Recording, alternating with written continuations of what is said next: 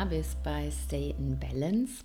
Ich möchte diese Woche mal eine ayurvedische Lanze für den Schlaf brechen. Wenn man sich so auf Social Media umschaut und Podcasts hört und Blogartikel liest und, und, und, dann wird immer ganz, ganz viel ähm, über die Ernährung gesprochen aus ayurvedischer Sicht. Äh, darüber, ja, wie man sich richtig ernährt, was man essen soll, was man möglichst nicht essen soll und, und, und. Das ist ja sicher auch schon aufgefallen. Und ich hatte das Gefühl, ich möchte mal, ähm, ja, auch mal ein paar andere Säulen so ein bisschen beleuchten, die ja wichtig sind, um eben in seiner Balance zu bleiben oder aber auch in seine Balance zu kommen.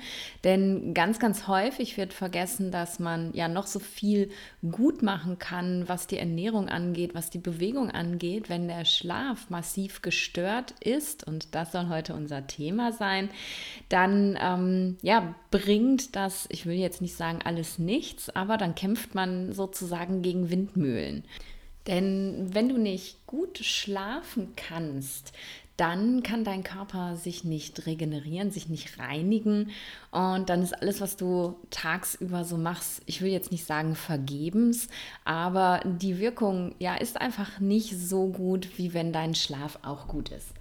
Und darum sprechen wir heute einmal über Schlaf aus Sicht des Ayurveda. Und ich habe diese Folge Schlaf dich gesund genannt, um dir eben zu zeigen, wie, wie wichtig das ist, gut zu schlafen. Aber schauen wir uns zuallererst doch mal an, wie wir im Ayurveda den Schlaf überhaupt betrachten, was da überhaupt passiert, warum er also eigentlich so wichtig ist. Und du kennst sicherlich die Dosha-Uhr, also die, die Zeitangaben, wo wir sagen, zu dieser Tageszeit ist ein spezielles Dosha besonders aktiv. Wenn du da jetzt noch gar nichts von gehört hast, dann schau doch ähm, einfach mal in eine meiner ja, relativ alten Folgen schon mittlerweile in die Folge zum Thema Dynacharya. Da habe ich das Ganze mit der Dosha-Uhr nochmal erklärt und die Folge verlinke ich dir in den Show Notes. Mm, ein Ayurveda sagt, dass die beste Zeit, um ins Bett zu gehen, die Kafferzeit ist. Und ja, das ergibt sich ja auch schon ganz logisch daraus, dass eben ja Kaffer so eine schwere Energie hat, die uns natürlich auch dann beim Einschlafen sehr, sehr gut hilft. Und die Zeitphase, die nach der Kafferzeit kommt, das ist die Pitta-Zeit.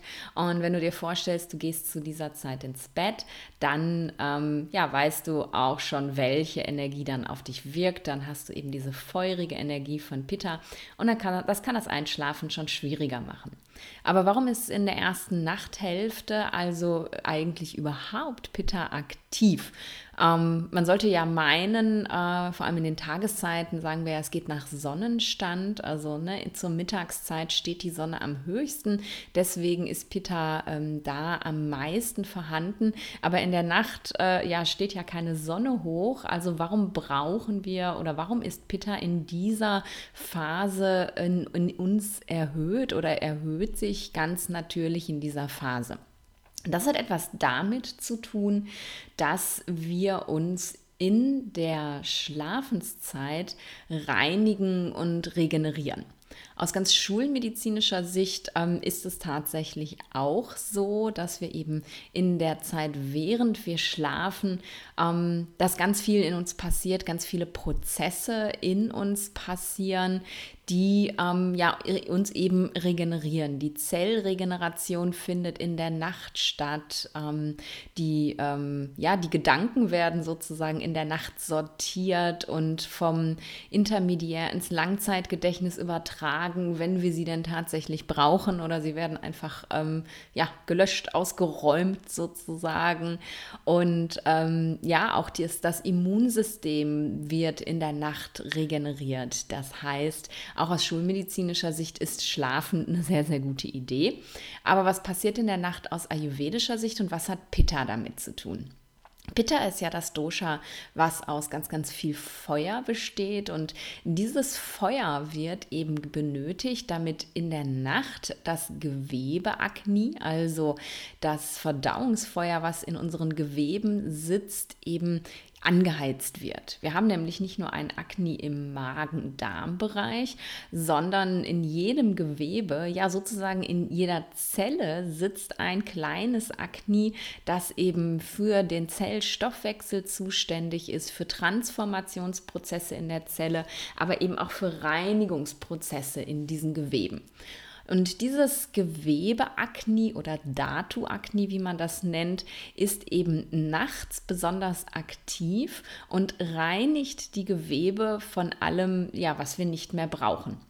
Und das sind zum einen eben, ja, Ablagerungen, also Ama, Unverdautes, was wir über den Tag so produziert haben und ähm, ja, nicht loswerden konnten. Und ähm, da kann ich dich beruhigen, jeder, jeder, jeder produziert über den Tag Ama. Also selbst ähm, wenn man ähm, so gut es geht ayurvedisch lebt und sich an die ganzen Ernährungsempfehlungen hält, wird immer so ein kleines bisschen Ama produziert, weil wir ja nun mal auch nicht in einer perfekten Welt leben. Und ähm, eben einfach auch ganz viele Dinge von außen auf uns einprasseln, Schadstoffe, Giftstoffe, die wir gar nicht verhindern können. Und dieses Ama, was wir so über den Tag produzieren, wird dann eben vom Gewebeakne in der Nacht, naja, rausgebrannt aus den Geweben. So kann man sich das vorstellen. Es wird da raus verdaut, um die Gewebe eben wieder zu reinigen und eine, eine andere Aufgabe ähm, des, des Agnis ist es eben auch in der Nacht, erhöhte Doshas zu reinigen. Wenn Doshas sich erhöhen im Magen-Darm-Bereich und ähm, ja, anfangen sich über den Körper auszubreiten, dann kann eben dieses Gewebe Agni in den frühen Stadien der Erkrankung auch diese Doshas eben reinigen und ähm, aus dem Gewebe wieder herauslösen, herausverdauen. Und dieser Prozess findet in der ersten Nachthälfte statt, wenn man so diese Dosha-Uhr anguckt, so ungefähr zwischen 22 und 2 Uhr. Da darf man nicht päpstlicher sein als der Papst, also auf die halbe Stunde genau äh, ist das Gewebe Akne nicht eingestellt, aber so ungefähr diese, dieser Zeitrahmen, das ist die Zeit, in der wir in die Verdauung von allem gehen, was wir vorher nicht verdauen konnten. Und dazu zählen eben nicht nur ganz grobstoffliche Sachen, sondern wir verdauen in der Nacht auch ähm, Gedanken, Emotionen, die, ähm, ja, die wir über den Tag ähm, angesammelt haben, die ja mentales Arma gebildet haben sozusagen. Und alles, was uns da nicht dienlich ist, wird eben in der ersten Nachthälfte aus, ähm, ja, aus uns heraus verdaut und ähm, ja, somit abgebaut, damit wir es nicht in den nächsten Tag mit hineinnehmen müssen. In der zweiten Nachthälfte, also ungefähr um 2 Uhr rum, beginnt dann das Vata-Dosha anzusteigen und das Vata-Dosha ist wie immer im Körper für Transportprozesse verantwortlich. Und alles, was nun von dem Gewebe Agni aus den Geweben herausgelöst wurde, wird vom Vata-Dosha in den Magen-Darm-Trakt hinein transportiert in der zweiten Nachthälfte und dann eben ja morgens von uns mit Hilfe von Vata auch mit dem Stuhlgang wieder ausgeschieden. Das heißt, wenn man eben einen, eine Nacht gut durchgeschlafen hat und all diese Prozesse ungestört stattfinden konnten, sind wir, wenn wir eben nicht massive Ansammlungen von Ama oder massive Erhöhung von Dosha haben, am nächsten Morgen wieder so richtig sauber. Alles, was ähm, uns stören könnte, was uns beeinträchtigen könnte, ist aus dem Körper herausgelöst worden und wir lassen es einfach mit dem Stuhlgang dann los.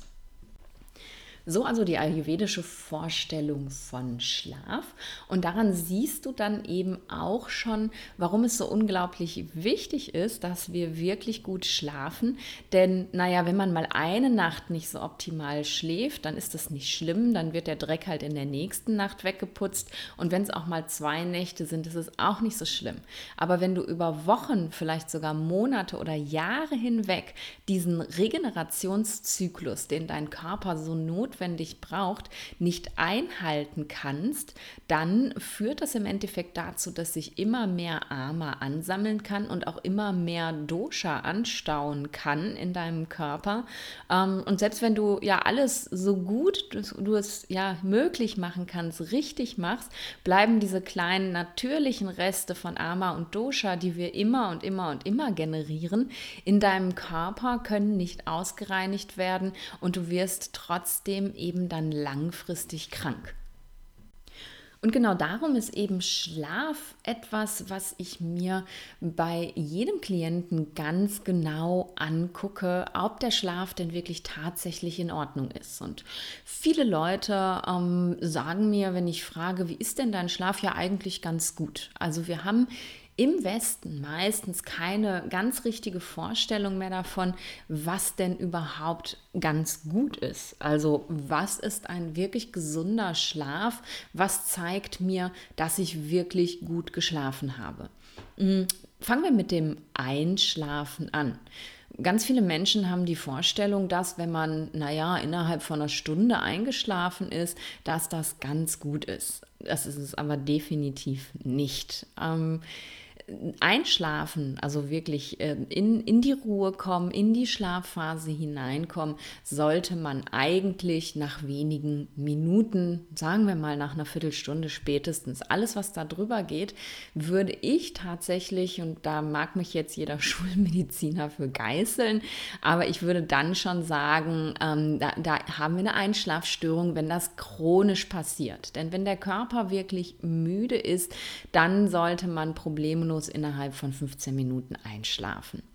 Und dann ist die Frage des Durchschlafens, also schläfst du wirklich durch? Durchschlafen heißt halt wirklich ja, an sich gar nicht wach werden. Viele Menschen werden häufig in der Nacht wach, drei, vier, fünf Mal und schlafen dann aber auch wieder ein und denken dann, ja, das ist ja kein Problem. Also die zwei Sekunden, die ich wach war und dann wieder einschlafe, ähm, das sollte ja kein Problem sein. Und so bewerten sie ihren Schlaf als gut, obwohl sie eben mehrfach in der Nacht tatsächlich wach werden. Und wenn man sich ähm, die Schlafphasen aus schulmedizinischer Sicht anguckt, ist es an sich auch nicht verwunderlich, dass wir immer wieder in der Nacht wach werden können, weil wir haben eben nicht nur Tiefschlafphasen, sondern wir haben auch Phasen, in denen ähm, wir relativ flach schlafen, also ja flach an der Oberfläche sozusagen. Ähm, und das wechselt sich immer ab. Also man durchläuft während eines gesunden Schlafes immer mehrere Phasen von Tiefschlaf und sehr leichtem Schlaf, aber eben auch dieser sehr leichte Schlaf soll sollte eben Schlaf sein. Und wenn du jedes Mal, wenn du in diese leichte Schlafphase kommst, dann wach wirst, kann das auch schon ein Zeichen dafür sein, dass mit deiner Schlafqualität etwas nicht in Ordnung ist. Wenn du regelmäßig in der Nacht wach wirst und dann über jedes Mal eine halbe Stunde oder so wach liegst, dann ist definitiv was nicht in Ordnung. Wenn das mal passiert, wie gesagt, dann ist es auch völlig in Ordnung. Man ähm, hat mal solche Phasen, dass man eben ja ein bisschen mehr zu verdauen hat oder es ist eben ungewohnt laut um einen herum, was man sonst nicht so hat und man wird in diesen, diesen wach, ja, in diesen oberflächlichen Schlafphasen geweckt. Ähm, manchmal hat man abends einfach viel zu viel getrunken und wird nachts wach, weil die Blase voll ist. Aber auch in diesen Situationen sollte es eben so sein, dass du dich einfach natürlich wieder umdrehen und weiter schlafen kannst, beziehungsweise zur Toilette gehst, wieder hinlegst und weiter weiter schlafen kannst. Und wenn dir das nicht jede Nacht passiert, dann ist da auch tatsächlich alles in Ordnung. Und dann gucke ich mir tatsächlich auch immer noch an, wie ist denn der Morgen? Wie kommst du morgens aus dem Bett? Weil es gibt viele Leute, die sagen, nee, ich schlafe sehr schnell ein und ich schlafe auch durch, ich werde nachts überhaupt nicht wach. Aber wenn man sie dann fragt, wie, ähm, wie stehst denn du so auf, dann hört man ganz oft, ja, ich bin ja schon immer ein Morgenmuffel gewesen.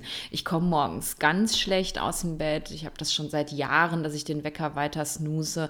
Aber das ist halt so mein Naturell. Und so wird eben auch dieses Anzeichen, dieser Indikator dafür, dass mit dem Schlaf etwas nicht stimmt, nicht als, ähm, ja, als Signal wahrgenommen, sondern einfach als, das war schon immer so.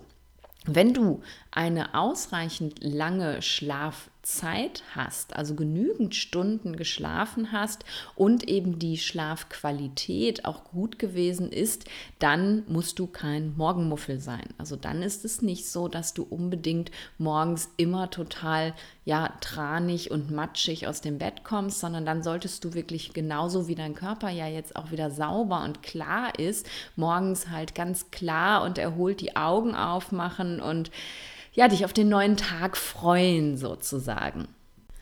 Ja, und das sind erstmal so die, die Indikatoren, also die Signale, dass mit deinem Schlaf etwas nicht stimmen könnte. Also hast du eine Einschlafstörung oder hast du eine Durchschlafstörung oder hast du vielleicht Probleme, morgens aus dem Bett zu kommen.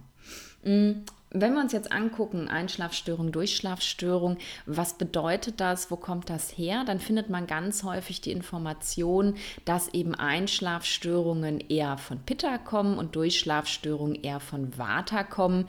Ähm, ich denke, das kann man so pauschal gar nicht sagen. Viele Menschen haben zum Beispiel ähm, Einschlafstörungen, bei denen sie ja lange wach liegen, grübeln, Probleme des Tages wälzen oder vielleicht sogar noch größere Probleme, sich in irgendwelchen Gedankenschleifen verheddern und da nicht richtig rauskommen. Und das ist keine Pitta-Störung, das ist halt ganz klar eine Vata-Störung. Es gibt auch Menschen, die haben zum Beispiel Ängste, die sich halt beim Einschlafen entwickeln und eben auch Ängste können ganz viel mit Vata zu tun haben und nicht unbedingt mit Pitta. Also das kann man so pauschal gar nicht sagen und muss sich das wirklich ganz individuell angucken.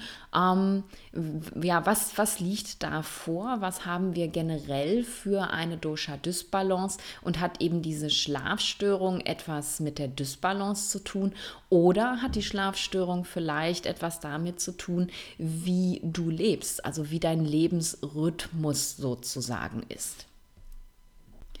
Was empfiehlt Ayurveda denn nun ganz generell zum Thema Schlaf? Und das ist für alle Doshas, also alle Grundkonstitutionen und alle Dysbalancen gleich. Die erste Sache habe ich vorhin schon angesprochen, nämlich, dass wir im Ayurveda sagen, du solltest gucken, dass du während der Kafferzeit zu Bett gehst also eben bis 22 Uhr, also um 22 Uhr solltest du definitiv im Bett liegen und dich schon auf die Reise ins Traumland machen. Ähm, das ist äh, ja die aller, allererste wichtigste Empfehlung, um eben wirklich diese schwere Energie von, von Kaffa, von der Kafferzeit mitzunehmen, die dich dann in den Schlaf begleitet. Und ähm, ja, dann hast du schon das allererste und das Allerwichtigste umgesetzt, um einschlafen zu können. Dann ähm, schaut man sich auch noch an, wie ist denn die Zeit vorher gewesen? Denn gerade wenn du Einschlafstörungen hast, kann das etwas damit zu tun haben, wie du deinen Abend gestaltest. Denn um eben diese, diese schwere Energie von Kaffer wirklich zu nutzen, ist es nicht nur wichtig, zur richtigen Zeit im Bett zu liegen, sondern tatsächlich auch dieser Energie vorher nicht entgegenzuwirken. Denn wenn du ähm, bis um 21 Uhr, keine Ahnung, 58 noch Vollgas gibst, ähm, arbeitest oder ja tanzen gehst oder ähm, super viel Sport abends noch machst, der ganz intensiv ist, dann hat eben diese Kafferenergie überhaupt gar keine Möglichkeit, sich in dir zu erhöhen. Und dann ähm, reicht es einfach nicht, dann mit einer Pitta oder mit einer Vata-Energie sich ins Bett zu legen, um ein 21.58 Uhr und dann zu erwarten, dass Kaffer in den letzten zwei Minuten es jetzt schafft, dich einzuschläfern. Einschläfern. Das funktioniert natürlich nicht, denn ähm, die Kafferzeit, die so ungefähr um 18 Uhr beginnt, die sollte man eben tunlichst auch vollständig ausnutzen, um diese Energie wirklich in sich auch ansteigen zu lassen. Im Englischen sagt man gerne, das ist äh, Time to Unwind. Also das ist wirklich die Zeit, um runterzufahren. Also schau mal, wenn du Probleme mit dem Schlafen hast, wie sieht denn dein Abend von 18 bis 22 Uhr aus? Was machst du da noch? Arbeitest du in dieser Zeit noch? Ähm, Machst du viele Tätigkeiten, die dein Feuer anregen? Ähm, isst du vielleicht auch Dinge, die dein Feuer anregen? Ähm, machst du viele Dinge, die, die das, das Luftelement, also das Water in dir erhöhen in dieser Zeit? Ähm, und dann nimm das wirklich mal ganz genau unter die Lupe und überleg, ob du das nicht woanders hin verlegen könntest und diese Zeit wirklich ganz effektiv für dich, für Unwind, für das Herunterfahren nutzen kannst. Oft ist das auch so die Tageszeit, wo wir uns ähm, ja noch künstlichem Licht sehr intensiv aussetzen. Also solche Dinge wie Fernsehen gucken am Computer oder dem Handy oder dem ähm, was auch immer technischen Gerät noch sitzen, rumbrowsen, googeln, was man so tut, hm, vielleicht bei Social Media sich noch beschäftigen. All das sind Dinge, die uns ähm, ja künstlichem Licht aussetzen und die eben unserer inneren Uhr falsche Signale geben. Denn ähm, wir haben ja eine, eine innere Uhr, die ähm, auf Licht eingestellt ist. Ähm, morgens in den frühen Morgenstunden, meistens so gegen 5 Uhr oder sogar noch früher, fängt unser Körper an, Hormone auszuschütten, die uns aufwecken sollen. Ähm, das ist vor allem das ähm, Cortison. Das ist unser Hallo-Wach-Hormon, sage ich immer gerne. Und ähm, ein Hormon, das uns einschlafen lassen soll, nämlich das Melatonin, das wird unterdrückt, sobald ähm, die Sonne aufgeht. Also das wird von Tageslicht unterdrückt. Und wenn das Tageslicht dann irgendwann sich zurückzieht, wenn es immer dunkler wird, dann wird diese Hemmung der Ausschüttung ähm, ja, reguliert. Also es wird nicht mehr unterdrückt. Der Körper fängt an, Melatonin auszuschütten. Und das ist eben ähm, unser Sandmännchen. Das ist das Hormon, was uns sozusagen in den Schlaf wiegt.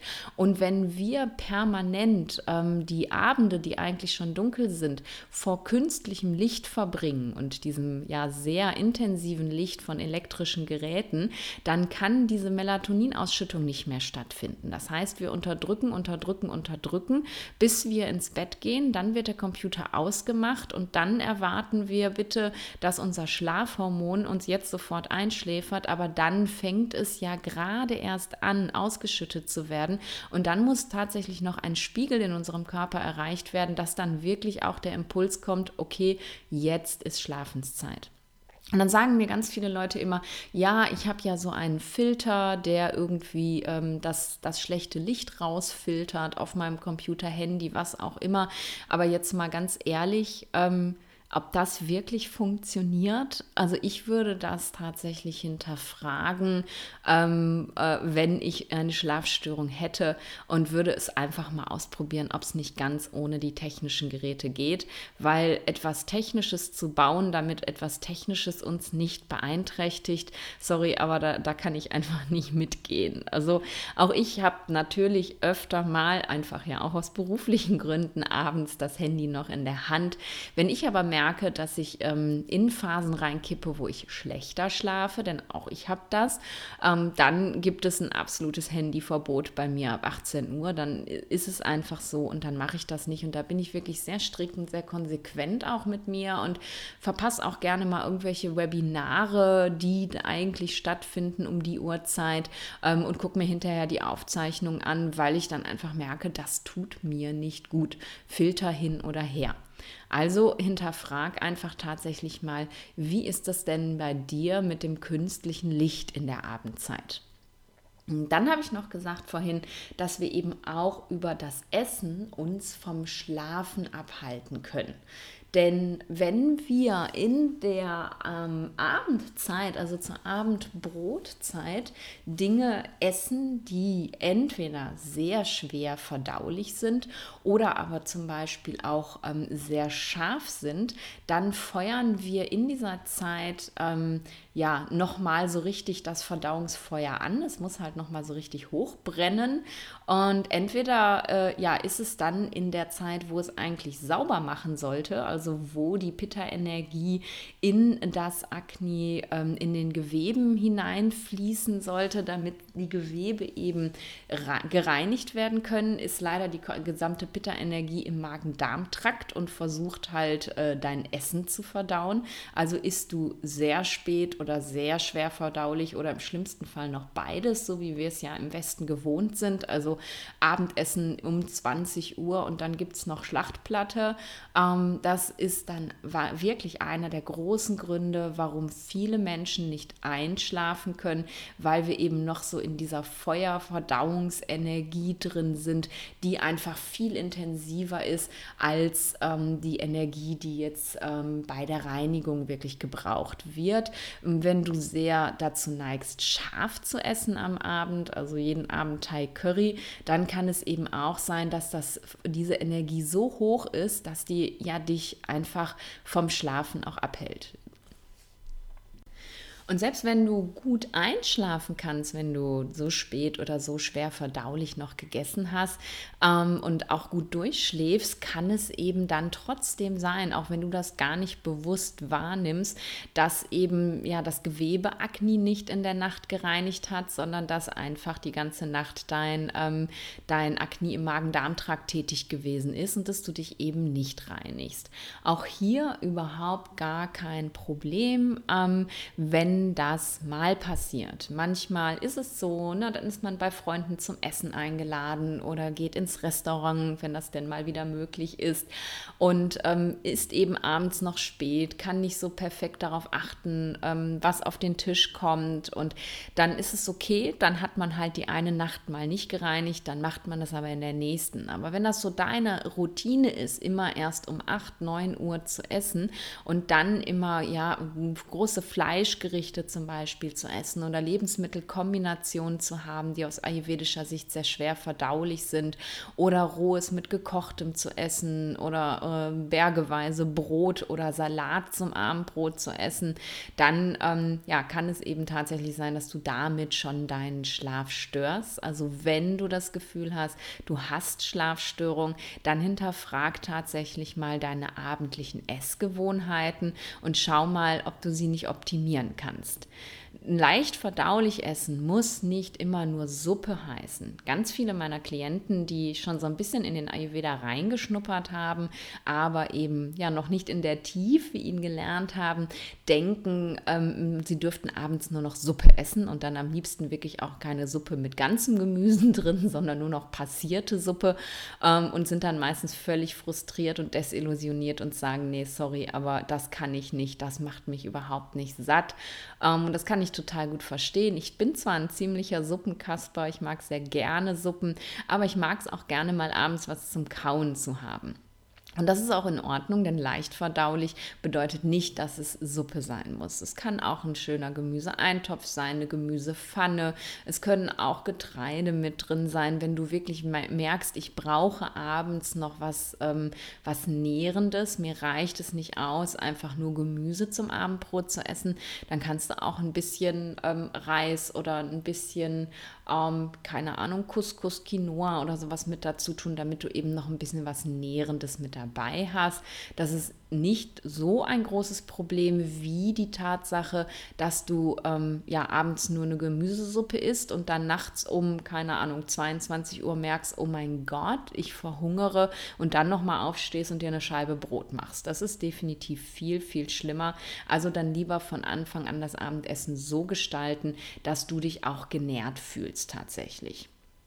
Und das sind so die Dinge, die man im Allgemeinen empfehlen würde, um eben tatsächlich in den Schlaf gut zu kommen und auch nicht durch die nächtlichen Tätigkeiten des Körpers beim Schlafen gestört zu werden. Also achte darauf, wann du ins Bett gehst, achte darauf, was du vorher machst, bevor du ins Bett gehst und achte darauf, wann und wie du isst, bevor du ins Bett gehst. Mm, dann kommen immer noch ganz viele Dinge hinzu, die den Schlaf auch stören können, die sowohl Ein- als auch Durchschlafstörungen machen können, die eher so auf mentaler Ebene ablaufen. Wir haben in der Welt, in der wir leben, oft ganz, ganz viel im Kopf. Wir ähm, haben Termindruck, wir haben To-Do-Listen, die wir noch abarbeiten müssen, wir haben ja Dinge, um die wir uns kümmern müssen, Dinge, um die wir uns sorgen müssen. Also es ist meistens ganz, ganz, ganz viel los in unserem Kopf und gerade wenn man sich dann eben auch diese, diese abendliche Unwind-Phase nicht gönnt, dann kann der Kopf häufig gar nicht zur Ruhe kommen. Wenn du dir vorstellst, du trägst den ganzen Dreck, den du ähm, mental erzeugt hast, das ganze Armer vom Tag eben mit in den Abend rein und anstatt das jetzt zu prozessieren und schon mal so langsam landen zu lassen, ähm, guckst du, keine Ahnung, irgendeine Serie auf Netflix oder wo auch immer man äh, was streamen kann und verschiebst das Ganze dadurch nur nach hinten. Du beschäftigst dich ähm, mit etwas anderem, aber dadurch löst du das Problem nicht, sondern du schiebst es einfach nur auf und in dem Moment, wo du dann äh, den Fernseher ausmachst, den Laptop zuklappst, kommt dann ja das, was du einfach aufgeschoben hast und lässt lässt dich nicht einschlafen. Also wenn du Gedankenkreisen hast, wenn du äh, nicht zur Ruhe kommst, weil dein, ähm, dein Kopf nicht stillstehen möchte, dann schau dir doch mal an, ob du verschiebst vielleicht und guck, ob du das ändern kannst, ob du eine Möglichkeit für dich finden kannst, eben diese Dinge schon vorher zu prozessieren, damit sie sozusagen schon anverdaut sind, damit dein ähm, mentales Akne sie in der Nacht dann einfach komplett verdauen kann. Das ist ähm, so, wie wir unser Essen im Ayurveda kochen, um es eben dem Akne so leicht wie möglich zu machen. Also gekochte Nahrung statt Rohkost, damit das Akne nicht so viel Energie in das erstmal Kochen bringen muss. Genauso können wir eben auch unser mentales Akne entlasten, indem wir ähm, das ganze Zeug, was wir von Tag mitgenommen haben, schon mal vorverdauen. Und da ist ähm, ja ein, ein Tipp, den ich immer sehr, sehr gerne gebe, ist tatsächlich das Journalen. Also sich zur Gewohnheit zu machen, in die Abendroutine einzubauen, sich mal ein paar Minuten und seien es wirklich nur fünf Minuten hinzusetzen und einfach mal zu schreiben. Ne? Viele kennen das von so Morning Pages zum Beispiel, ähm, wo man sich eben hinsetzen soll und dann morgens mal drei DIN A4 Seiten schreiben soll. Aber morgens ist meistens der Kopf ja noch ganz klar. Morgens ähm, hat man im besten Fall ja alles Mögliche verdaut. Aber äh, gerade abends finde ich das viel, viel wichtiger, damit du eben schon mal vorverdaust und dein mentales Agni nicht so viel zu tun hat. Also versuch doch einfach mal, wenn du merkst, dass du wegen Gedanken schlecht einschläfst oder dass du wach wirst und dann wegen Gedankenkreisen nicht wieder in den Schlaf kommst, versuch einfach mal, ähm, dich vorher, bevor du ins Bett gehst, hinzusetzen und einfach mal alles runterzuschreiben, was dir so kommt. Und wenn man schreibt, dann ist es zum einen leichter, bei den Gedanken zu bleiben, weil man springt ja beim Schreiben nicht gedanklich hin und her. Und ähm, es sortiert sich einfach meistens auch alles viel, viel besser. Und da kannst du dir überlegen, was für dich gut passt. Du kannst entweder einfach alle Gedanken rausschreiben, die gerade so kommen, oder du stellst dir Fragen. Du kannst dich zum Beispiel fragen, ähm, was ist an meinem heutigen Tag gut gelaufen, was ist an meinem heutigen Tag nicht so gut gelaufen, was hätte ich in einer perfekten Welt anders gemacht. Das wären zum Beispiel drei Fragen, die du dich jeden Abend fragen kannst und dann hast du den Tag schon mal anverdaut und dann kann eben dein mentales Akne viel, viel leichter den Rest verdauen und dann ist auch viel schneller Ruhe im Kopf und du kannst viel, viel leichter einschlafen und eben auch durchschlafen.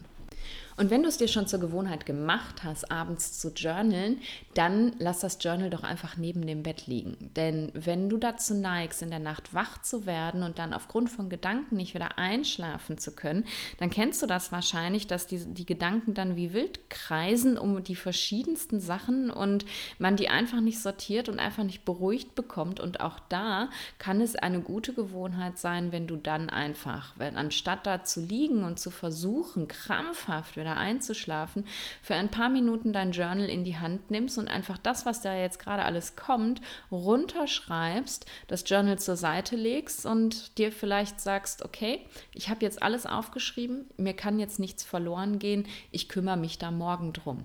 Und das kann eben das Gehirn schon so entlasten, dass es dann wieder zur Ruhe kommt und du dann doch wieder einschlafen kannst. Also das ist auch ein ganz großer Tipp von mir, wenn du vor allem in der Nacht wirst und in der Nacht äh, wach wirst und in der Nacht Probleme hast, dann wieder in den Schlaf zu kommen, weil dich die Gedanken wach machen. Mm, und dann kommen wir eben noch an das morgendliche Aufstehen, denn ähm, auch da ist es natürlich aus ayurvedischer Sicht wichtig, in welcher Zeit stehst du auf. Ähm, die Dosha-Uhr sagt so, circa um 6 Uhr rum fängt das Kapha-Dosha in der Natur an wieder anzusteigen. Also theoretisch mit Sonnenaufgang steigt das Kapha-Dosha wieder an. Mm, und je höher die Kapha-Energie ist, desto schwieriger ist es für uns dann tatsächlich aus dem Bett rauszukommen, weil uns ja diese Schwere von Kapha ja wie so ein Klotz im Bett festhält. Das heißt, man sagt eben, man sollte möglichst vor Sonnenaufgang aufstehen. Und das heißt jetzt nicht fünf Minuten vorher, sondern, sondern wirklich mit einem guten Abstand vorher aufstehen. Dann stehst du in der Vata-Zeit auf und dann hast du eben diese, diese luftig leichte Energie von Vata, die dir hilft, aus dem Bett zu kommen. Mm. Und da, diesen Unterschied, den merkt man wirklich ganz kolossal tatsächlich. Und aus ayurvedischer Sicht sagen wir halt tatsächlich, dass wenn wir in Balance sind oder zumindest nah an unserer Balance, dass unsere innere Uhr das auch von ganz alleine macht. Und vielleicht kennst du das von dir auch, dass du manchmal irgendwie um 5.30 Uhr wach wirst und du hast das Gefühl, wow, ich bin echt wach, ich bin echt fit und du guckst auf die Uhr, 5.30 Uhr. Na, hervorragend. Ich hätte doch noch irgendwie anderthalb Stunden schlafen können. Und dann drehst du dich wieder um und dann versuchst du krampfhaft wieder einzuschlafen. Und wenn dann der Wecker geht, fühlst du dich völlig matschig und zerschlagen. Oder du bist nur, keine Ahnung, eine halbe Stunde oder eine Viertelstunde vor dem Wecker wach geworden und denkst aber, oh nee, diese 15 Minuten möchte ich noch. Dann schläfst du wieder ein, dann geht der Wecker und dann denkst, bist du gerade in so einem, so einem dörmeligen Schlafzustand und willst unbedingt weiter schlafen und fängst an zu snoosen und drückst alle, äh, keine Ahnung, wie lange die Snooze-Phasen bei dir sind, acht, neun, zehn Minuten wieder und wieder und wieder auf den Wecker und merkst dann, du bist völlig zermatscht und kommst morgens gar nicht mehr raus. Und wenn du eben um 5.30 Uhr oder wann auch immer du wach geworden bist, natürlich wach geworden bist, einfach aufgestanden wärst, dann wärst du super in den Tag gestartet, auch wenn du vielleicht eine halbe Stunde oder eine Stunde zu früh in den Tag gestartet wärst. Aber ähm, dann wärst du mit deiner inneren Uhr in den Tag gestartet, die dir gesagt hätte, jetzt ist es Zeit aufzustehen. Und da möchte ich auch noch mal so ein bisschen mit diesem Gedanken aufräumen ähm, oder mit diesen, mit diesen starren Konventionen einfach aufräumen, in denen wir meistens so leben. Denn gerade wenn wir Probleme ähm, mit dem Schlafen und mit dem Aufstehen haben, dann sollte man gucken, dass man sich sehr nach seiner inneren Uhr richtet. Ich habe einige Klienten, die ähm, werden abends um 9 Uhr schon echt müde und halten sich dann aber künstlich irgendwie noch bis 10 Uhr, halb 11, 11 Uhr wach, weil sie ja noch Zeit mit der Familie verbringen wollen, weil sie das Gefühl haben, nichts vom Tag gehabt zu haben und, und, und. Haben also sozusagen ihren toten Punkt dann überwunden, geraten dann auch gerne mal in die Pitta-Tageszeit rein oder Nachtzeit in dem Moment und schlafen dann noch viel schlechter schlechter ein und quälen sich dann sozusagen durch die Nacht durch und ähm, ja, sind am nächsten Morgen dann völlig müde und zerschlagen. Und da frage ich dann immer, ja, muss das denn sein? Wenn dein Körper dir doch sagt, dass er um 9 Uhr ins Bett möchte, wer sagt denn, dass das zu früh ist? Ne? Es ist doch gar keine Katastrophe, auch mal zu sagen, hey, ähm, alles ist gut, ich, ich kann jetzt einfach mal schlafen gehen. Guck du gerne noch fern, ich bin müde, ich gehe ins Bett. Also ich richte mich da tatsächlich immer nach und ich bin auch schon mal um halb neun ins Bett gegangen, weil mein Körper gesagt hat, jetzt ist aber mal Schluss. Und wenn ich höre da drauf und dann geht es mir eben am nächsten Tag auch wieder besser. Und genauso ist es eben, wenn dein Körper dir sagt, sagt, du sollst jetzt um halb fünf oder um fünf aufstehen, obwohl das gar nicht deine Aufstehzeit ist, dann stehst du halt eben auf. Dann bist du vielleicht am nächsten Abend ein bisschen müder, als du es gewohnt bist, aber das wird sich von alleine einregulieren. Aber immer wieder über diese natürliche Uhr hinweg zu schlafen, sich zu zwingen, im Bett zu bleiben, ähm, das, das führt im Endeffekt dazu, dass man sich selbst völlig aus dem Rhythmus bringt, weil man eben gar nicht mehr ohne Wecker wach werden kann. Und wir haben alle eine innere Uhr, die uns ganz natürlich weckt, aber in diesem Moment dann zu denken, oh, ist noch zu früh und weiter zu schlafen, die ähm, signalisiert einfach, da signalisierst du deinem Körper mit, okay, du brauchst diese innere Uhr nicht und dann schaltet die sich irgendwann von alleine ab. Also ja, mein großer Tipp, um eben wirklich wieder in einen gesunden Schlafrhythmus zu kommen, guck doch mal, was deine innere Uhr sagt, ob du nicht mal auf sie hören kannst. Mm, und gerade wenn du ähm, dazu neigst, in den Morgenstunden, und das machen auch sehr viele, das kenne ich von sehr vielen Menschen, ähm, dann so, so einen Negativismus zu haben und zu, so, zu denken, oh, ich möchte nicht aus dem Bett raus, es ist so schön warm, oh, ich will nicht in diesen Tag starten, ich habe so viel vor, der Tag wird so stressig, meine To-Do-Liste ist so lang, ich schaffe das sowieso nicht. Ähm, mit so einem Self-Talk wird es keinem von uns gelingen, aus dem Bett Bett rauszukommen und sich dann auch noch gut zu fühlen mit dem Tag. Aber wie kommst du jetzt da raus aus so einem Self-Talk? Ähm, weil der läuft ja ganz automatisch und gerade wenn man noch müde ist und dann auch noch überschlafen hat und so ein bisschen matschig ist, dann denkt man morgens garantiert nicht daran, diesen negativen Self-Talk wegzulassen. Und da habe ich einen super Tipp für dich, denn ähm, der letzte Gedanke, den du am Abend denkst, das ist der erste Gedanke, den du am Morgen wieder denken wirst. Und das kennst du vielleicht von dir selber, dass du manchmal so in der Einschlafphase ähm, so da wegdämmerst und dann fällt dir noch irgendwas ein, was du morgen unbedingt machen musst. Und dann denkst du, oh mein Gott, hoffentlich vergesse ich das nicht und schläfst dann ein. Und es ist doch immer so, dass wir uns am nächsten Morgen an genau das erinnern und ganz verwundert sind, äh, warum wir uns da noch dran erinnern können. Und es ist eben tatsächlich so, weil das Gehirn sozusagen dann beim Einschlafen äh, eine Pause im Aktivmodus macht, also sozusagen auf die Pause-Taste drückt, dann in den Passivmodus geht, wenn wir einschlafen und wenn wir wieder aufwachen, dann ähm, die, die Starttaste wieder gedrückt wird und wir einfach an der Stelle weitermachen, wo wir vorher vorher aufgehört haben. Und das ist dann auch schon mein Tipp. Wenn du morgens ein Mindset-Problem hast, also dir, dich, dir dein negativer Self-Talk dich vom Aufstehen abhält, dann geh doch mit einem positiven Gedanken ins Bett. Versuch dich darauf zu primen, abends positiv zu denken und zu denken, hey, ich freue mich drauf, mich morgen aufzustehen, mich fertig zu machen, in den Tag zu starten. Ich freue mich auf die Herausforderungen des Tages. Ich freue mich, dass ich morgens wach werde und gesund bin und ich bin dankbar, dass ich mein Leben habe. Ähm, du kannst dir solche Sätze auch tatsächlich einfach aufschreiben. Du hast ja dein Journal jetzt schon im Bett liegen und vielleicht beendest du einfach dein Journaling mit drei solcher Affirmationen, dass du jeden Abend wirklich ein, zwei oder am besten drei dieser Sätze, die du für dich gut gestalten kannst, hinschreibst, damit das eben die letzten Sätze sind, die du denkst. Und dann drehst du dich um und versuchst einzuschlafen und dann sind es eben auch die ersten Sätze, die du am nächsten Morgen denkst. Und dann ähm, ja, wird es viel, viel leichter sein, aus dem Bett rauszukommen. Das verspreche ich dir.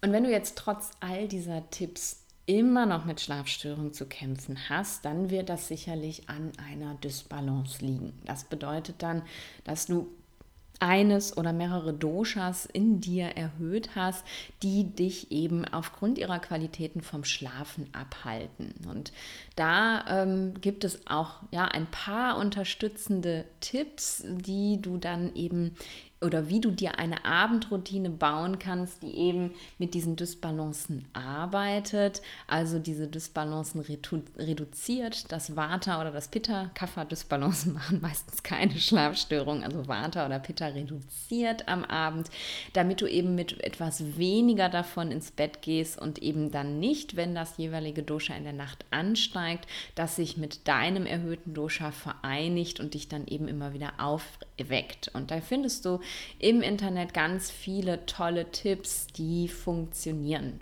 Und was ich immer empfehle, ähm, wenn jemand wirklich sehr unruhig ist am Abend, nicht gut in den Schlaf kommt, ist zum Beispiel eine Fußmassage zu machen mit zum Beispiel Sesamöl, also einem wärmenden Öl. Gerade wenn du auch noch kalte Füße im Bett hast, ist das ganz wunderbar. Und ähm, da sollte man eben nicht einfach nur dieses, okay, erledigt, äh, Füße eingerieben und dann hat man sich einfach nur eingecremt, sondern man sollte sich wirklich mal ein paar Minuten Zeit lassen, so richtig an den Füßen rumzukneten. Denn unsere Füße, das ist unsere Verbindung zur Erde. Und wenn wir unseren Füßen Aufmerksamkeit schenken, dann hat das einen ganz, ganz erdenden Effekt auf uns, einen sehr beruhigenden Effekt. Und man sagt im Ayurveda auch, dass es eben zwischen den Füßen und dem Gehirn ähm, Nervenverbindungen gibt, sozusagen ähm, energetische Verbindungen. Und äh, das heißt, wenn du dir ja eine Massage der Füße gönnst, bringst du automatisch das Gehirn zur Ruhe. Und wenn du dir dann noch was Gutes tun möchtest, dann kannst du auch ähm, ein bisschen Lavendelöl mit zu dem Sesamöl hinzunehmen ähm, und kannst eben ja diese, diese Nervensystem herunterfahrende, beruhigende Wirkung des Lavendelöls Öls nutzen, um das dann nochmal zu verstärken. Und du riechst dann das Öl, was eben einen sehr erdenden Effekt hat, aber du nimmst es eben auch in den Körper auf über die Fußsohlen. Und wenn du Lavendel nicht magst, dann kannst du vielleicht ein anderes erdendes ähm, ätherisches Öl nutzen. Alle Öle, die aus Wurzeln von Pflanzen gemacht werden, haben einen sehr erdenden Effekt. Und auch ähm, alle Öle, die von Bäumen, von Baumrinden kommen, haben einen sehr erdenden Effekt. Und da find einfach was, was sich für dich gut anfühlt. Das kannst du zur Fußmassage benutzen. Du kannst es als Aromatherapie abends benutzen, also dir einen Tropfen auf die Hand machen und das inhalieren. Du kannst einen Tropfen ähm, auf ein kleines Tuch geben und das aufs Kopfkissen legen. Oder du ähm, gibst einen Tropfen auf die Hände, reibst es in, in äh, den Hals und auf die Brust ein, damit du es während der Nacht riechen kannst, um dich nochmal runterzufahren. Also da kann man ganz toll mit arbeiten tatsächlich. Was ich noch empfehle bei Schlafstörungen sind ähm, erdende Pranayamas, also erdende ähm, Atemtechniken, ähm, zum Beispiel Nadi Shodana, also die Wechselatmung. Das ist eine sehr, sehr erdende Technik. Ähm, da findest du ganz viele Anleitungen im Internet zu, wie das funktioniert. Oder Samavriti Pranayama, das ist der gleichförmige Atem. Auch da wirst du sicher Anleitungen finden.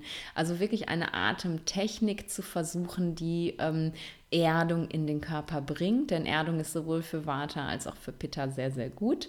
Ähm, du kannst Entspannungsverfahren nutzen wie Yoga Nidra, was sehr, sehr wirkungsvoll ist, wirklich um dich vorher runterzufahren, bevor du ins Bett gehst ähm, das ist sehr effektiv. Es gibt ja so Einschlafmeditation, wobei ich dir ähm, nicht generell empfehlen würde, da mit einzuschlafen, sondern eher sowas vorher zu machen, um dich runterzufahren. Aber wenn du dann einschläfst, dann guck, dass es aus ist tatsächlich. Es sei denn, es hat dir dein, dein Therapeut empfohlen, du sollst da mit einschlafen, dann hat das irgendeinen Sinn.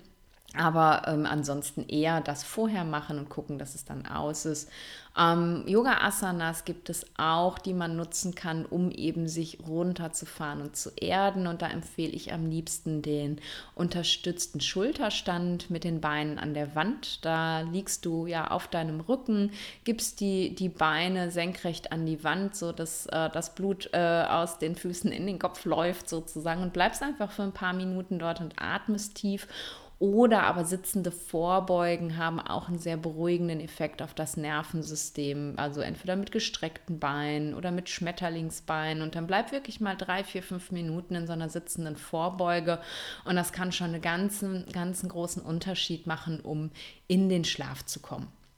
Ähm, ganz oft wird auch goldene Milch zum Einschlafen empfohlen und das mache ich tatsächlich auch.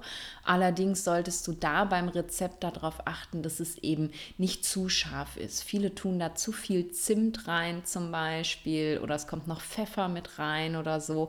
Ähm, das, die Schärfe kann den erdenden Effekt von der Süße der, der Milch wieder aufheben und dann hast du damit gar nichts gewonnen, außer dass du einfach nur deinem Magen-Darm-System nochmal was zum Verdauen gegeben hast vor dem Einschlafen, was ja eher kontraproduktiv ist. Ein bisschen Schärfe ist gut, damit es schnell verdaut wird, aber eben nicht zu scharf, ähm, nicht zu viel Zimt, nicht zu viel Pfeffer, weil sonst ähm, und auch nicht zu viel Ingwer, sonst wird es halt einfach dann wieder zu viel Feuerelement in dir und das könnte dich eher vom Einschlafen abhalten als dass es dir eine Hilfe ist tatsächlich. So, jetzt habe ich schon ganz viele Tipps gegeben. Jetzt habe ich aus meiner Instagram-Community noch zwei Fragen mitgebracht, die ich gerne noch beantworten würde. Und bei der einen Frage geht es um unruhigen Schlaf während der Wechseljahre. Mhm. Das ist etwas relativ Typisches tatsächlich, denn in den Wechseljahren, so wie sie ja nur auch heißen, kommen unsere Doshas so ein bisschen durcheinander. Genauso wie wir sagen, die Jahreszeitenwechsel sind sehr vulnerable Phasen, genauso sind eben auch die, die Wechseljahre, die ja sozusagen der Wechsel unserer Lebenszeiten sind, auch sehr vulnerable Phasen. Wir wechseln in dieser Phase von der Pitta-Phase Phase unseres Lebens in die Vata-Phase unseres Lebens. Mm, und je nachdem, was wir so aus der vorherigen Zeit mitgebracht haben, kann das eben unterschiedliche Beschwerden machen. Also wenn du zum Beispiel sehr viel Vata schon aus dieser Phase in dir hast und dann steigt das Vata eben aufgrund deiner Lebensphase an, dann kann das massive Schlafstörungen machen, weil eben nur noch Vata in dir ist und diese bewegte, dynamische Energie von Vata dann alles durcheinander bringt. Ähm, wenn du andersrum sehr viel Pitta mitgebracht hast aus dieser Phase und dann fängt das Vata an zu steigen und der Wind von Vata pustet sozusagen das ganze, die ganze Zeit ins Feuer hinein, dann kann eben auch das Probleme mit dem Schlafen machen, ähm, sei es durch Ein- oder Durchschlafstörung, aber eben vielleicht auch, dass du in der Nacht ständig Hitzewellen bekommst und dich das deswegen wach hält oder du eben immer wieder wach wirst und vielleicht ist es so intensiv, dass du wirklich das T-Shirt oder Schlaf, Nachthemd, wie auch immer wechseln musst, weil du es nicht aushalten kannst. Auch das sind eben Probleme, warum man nicht schlafen kann. Mm, da kann man natürlich wie immer im Ayurveda nur schwer Tipps geben. One size fits all ähm, funktioniert da häufig nicht. Was du halt, wenn du solche Beschwerden hast, ähm, versuchen kannst, sind die Tipps, die ich dir sowieso jetzt gerade schon vorhergegeben habe, denn die sind allgemeingültig. Und gerade wenn es eben um Vata-Beschwerden geht, also viel Vata aus der vorherigen Phase plus Vata aus den Wechseljahren und du hast keine keine Hitzewellen, sondern einfach wirklich diese massiven Schlafstörungen, dann kann dir sowas wie ähm, diese, ja, diese Einschlafroutinen, diese Abendrituale wirklich sehr, sehr gut helfen, ähm, um eben das Vata vor dem Schlafengehen zu beruhigen und dann ähm, ja beim Einschlafen davon nicht mehr gestört zu werden und beim Durchschlafen.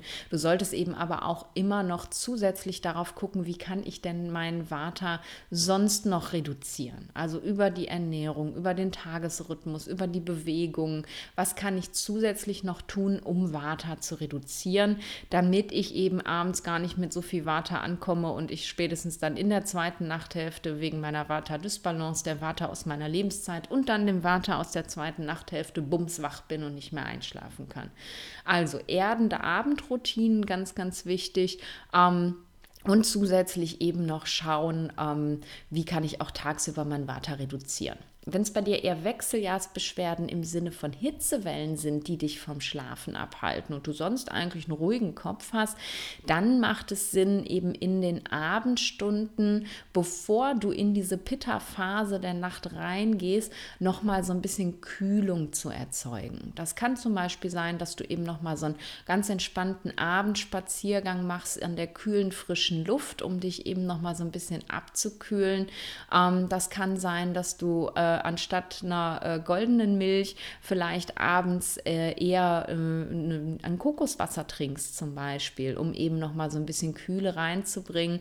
Das kann sein, dass du anstatt äh, dir die Füße mit Lavendelöl zu massieren, einfach mal ein kühlendes Öl nimmst, wie Pfefferminz oder Rosmarin. Und wenn du gerade sehr viel Hitze im Kopf bemerken solltest, im Kopfbereich, dann kannst du zum Beispiel ein Pfefferminzöl nehmen und kannst ähm, dir einen Tropfen auf den, auf den Zeigefinger machen und kannst dieses Öl bitte aber nur, wenn es ein naturreines ist, keine gemischten Öle. Also da guckt bitte gerne einmal auf die, auf die Website des Herstellers äh, drauf und ob, ob das wirklich naturreine Öle sind. Ähm, aber wenn das so ist, dann eben einen Tropfen des Öls auf den Finger und dann kannst du dir das hinten an den weichen Gaumen reiben ähm, und dann wirkt diese kühlende Wirkung von Pfefferminz eben ja im, im Kopf sozusagen und kühlt den Kopf so ein bisschen runter und das kann auch schon helfen, um da Ruhe zu bringen.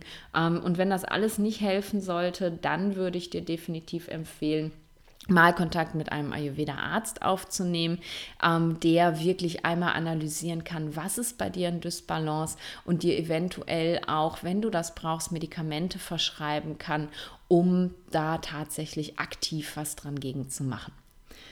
Wo ich jetzt bei Medikamenten bin, bevor ich das vergesse, noch mal eine, eine Sache zum Thema Selbstmedikation. Ich stoße da leider immer wieder und wieder drauf, dass ähm, ja ayurvedische Medikamente ähm, als Allheilmittel überall angepriesen werden in irgendwelchen Chats, Foren, Facebook-Seiten, aber ähm, ja leider auch von manchen ähm, Kollegen ähm, Blogartikel darüber geschrieben werden, wie toll Ashwagandha bei Schlafstörungen funktioniert zum Beispiel. Das ist ja jetzt das passende Beispiel eben.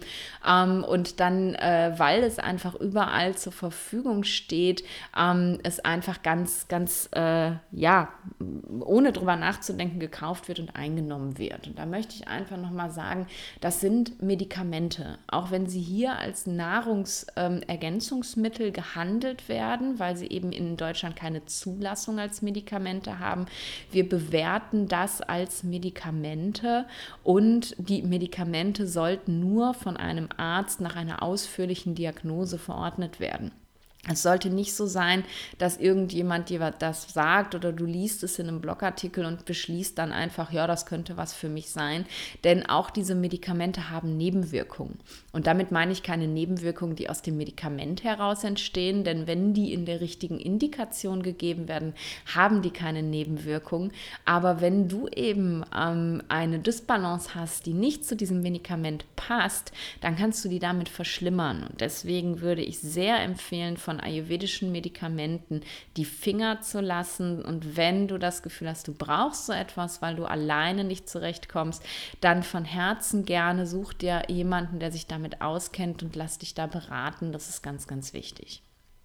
Die zweite Frage, ähm, und das tat mir fast schon leid, das lesen zu müssen, weil äh, diejenige, die es geschrieben hat, eigentlich schon so viel perfekt macht. Ähm, die kam auch aus der Instagram-Community und zwar schrieb ähm, die diejenige, dass sie eigentlich nie vor 22 Uhr einschlafen kann.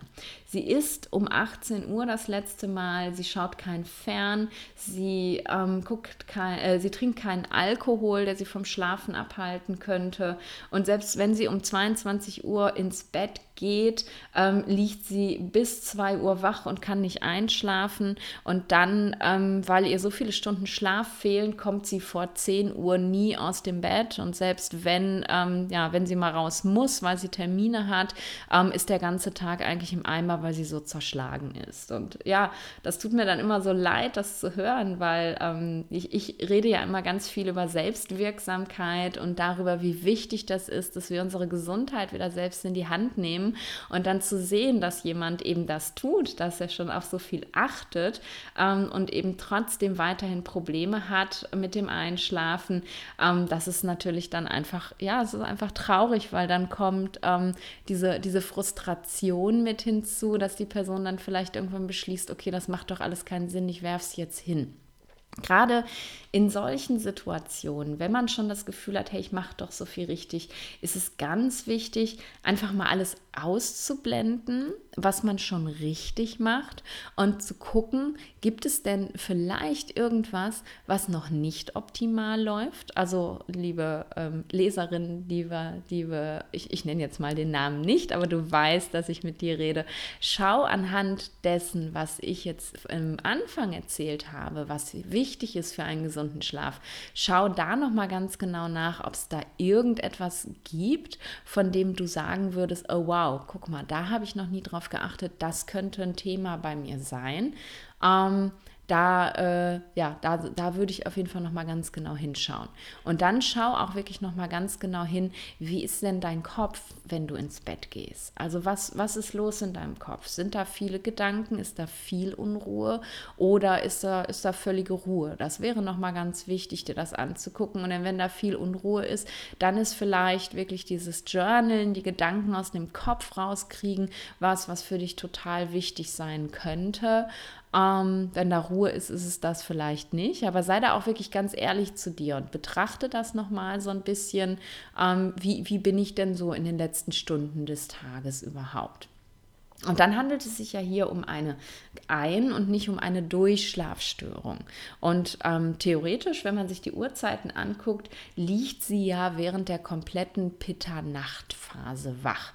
Das heißt, man könnte jetzt davon ausgehen, das ist halt nur Ferndiagnose, aber man könnte davon ausgehen, dass einfach zu viel Feuer in ihr ist, und das könnte dann natürlich dazu führen, dass das Feuer, was in dir ist, mit dem Feuer, was in der Nachtphase kommt, dich einfach wach hält und nicht einschlafen lässt, ohne dass da jetzt wirklich Gedanken kreisen, ohne dass da wirklich ähm, irgendwie Unruhe in dir herrscht, sondern es brennt einfach zu hoch. Du hast zu viel Energie in dieser Phase und deswegen funktioniert das nicht.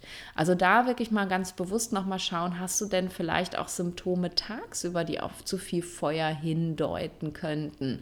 Ähm, und wenn ja, dann äh, geht es wirklich daran, das Feuer im Tag mal so ein bisschen zu reduzieren, damit du eben in der Nacht in die Ruhe kommen kannst. Und auch bei solchen Dingen wie ich äh, ne, liege stundenlang wach, wenn ich um 22 Uhr ins Bett gehe, ähm, lote doch mal aus, ob du nicht vielleicht früher ins Bett gehen musst. Ne, nicht nicht äh, jeder Körper hält sich zu hält sich minutiös an die Dosha-Uhr.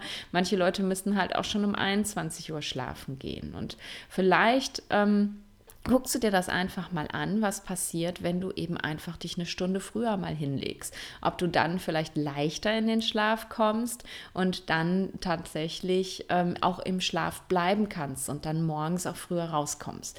Das Problem, wenn sowas über eine lange Zeit besteht, und das denke ich wird hier der Fall sein, dass man eben immer in den Tag hineinschläft, also bis 10 Uhr schläft, also ja, nach Dosha-Uhr vier Stunden länger als man soll, ist natürlich, dass man seinen Tag-Nacht-Rhythmus dadurch vollständig verschiebt.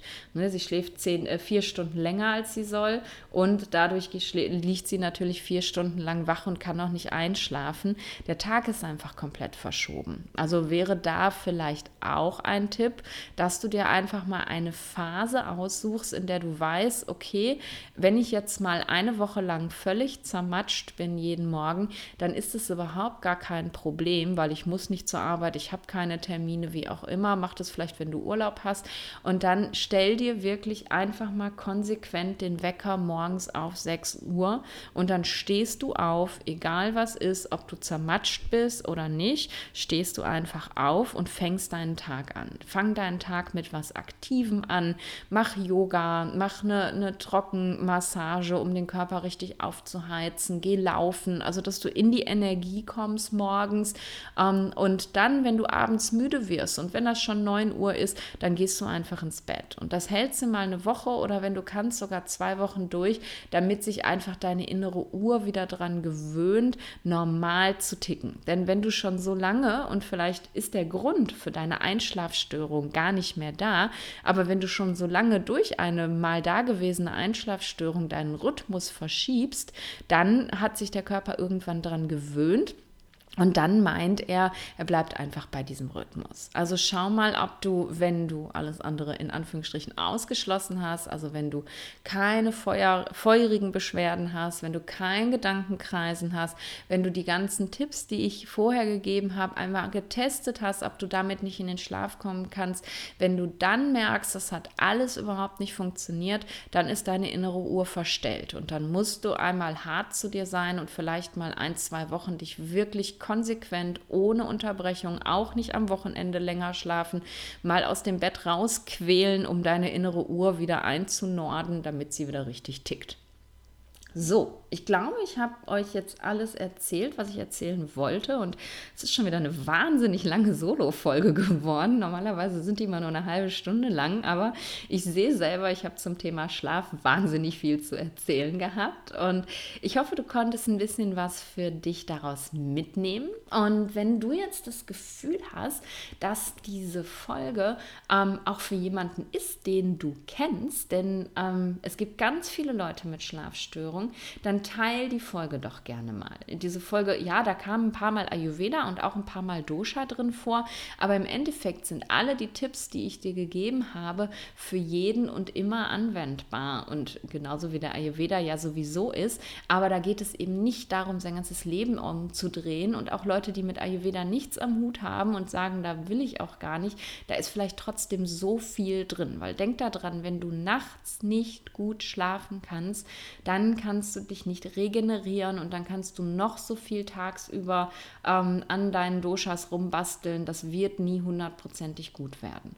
Und wenn du trotz all dieser Tipps wirklich weiterhin schwere Schlafstörungen hast, dann such dir Hilfe, dann geh zu einem Ayurveda-Arzt, dann lass dich beraten und dann lass dir Medikamente verschreiben, damit du da wieder in deine Schlafbalance kommen kannst. Das ist so, so wichtig.